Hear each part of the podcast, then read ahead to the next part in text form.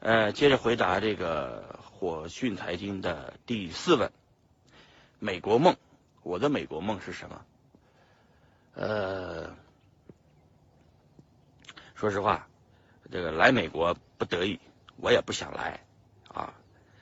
呃，大家都知道为什么，我就不多解释了啊。呃，我还挺想家的，我挺想中国的啊。中国有的东西这儿都没有啊。呃，这个这个大家也都懂我说的，中国有啥这儿没啥是吧？这个其实就是有一帮朋友在中国，有一帮有亲戚朋友都在中国，不只是这个多年的老同学，还有这个币圈的这些新朋友们。呃，币圈的朋友们已经从一三年到现在，已经都五年了，也都是朝夕相处的。其实呢，也有点舍不得。你看现在是呃这么都分开了。啊，原来都在中国，后来有去了日本的，有去了加拿大的，有去了韩国的，啊，还有的要去这个这个这个南美的啊，呃，去各个地方的人挺多的，呃，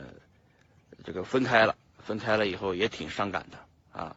呃，所以给大家发一发视频呢，让大家看一看我在哪儿，也让大家那个找有个念想，有来。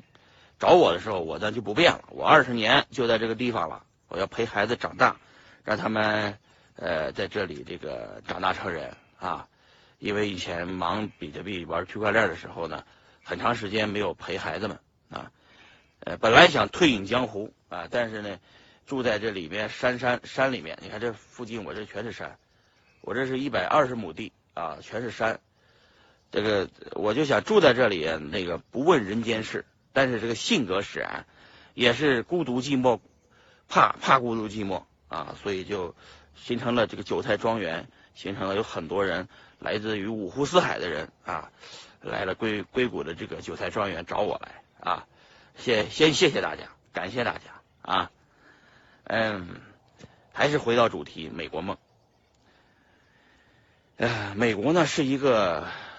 一个一个比较。年迈的老人啊，呃，拖拖的沉重的步伐，呃，一步一起，一步一步的向前走，举步维艰啊。但是中国呢，是一个三十多岁的小伙子啊，如狼似虎啊，有的无限的这个想象力啊，这么一个国家，就相当于买这个房子，这房子是一个九十岁的老太太手上买的。就相当于一个中国人从美国人手上买的房子，呃，所以说，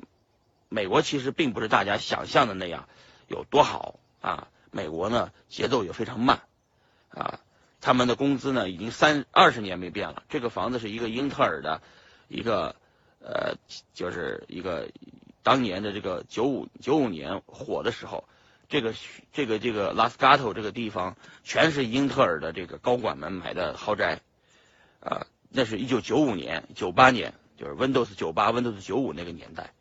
啊，但是这现在时代过去了，到了移动互联网时代，再到了价值互联网时代，新的人来呃来代替他们，那我就是新人，我就是搞区块链的，搞比特币的，啊，所以说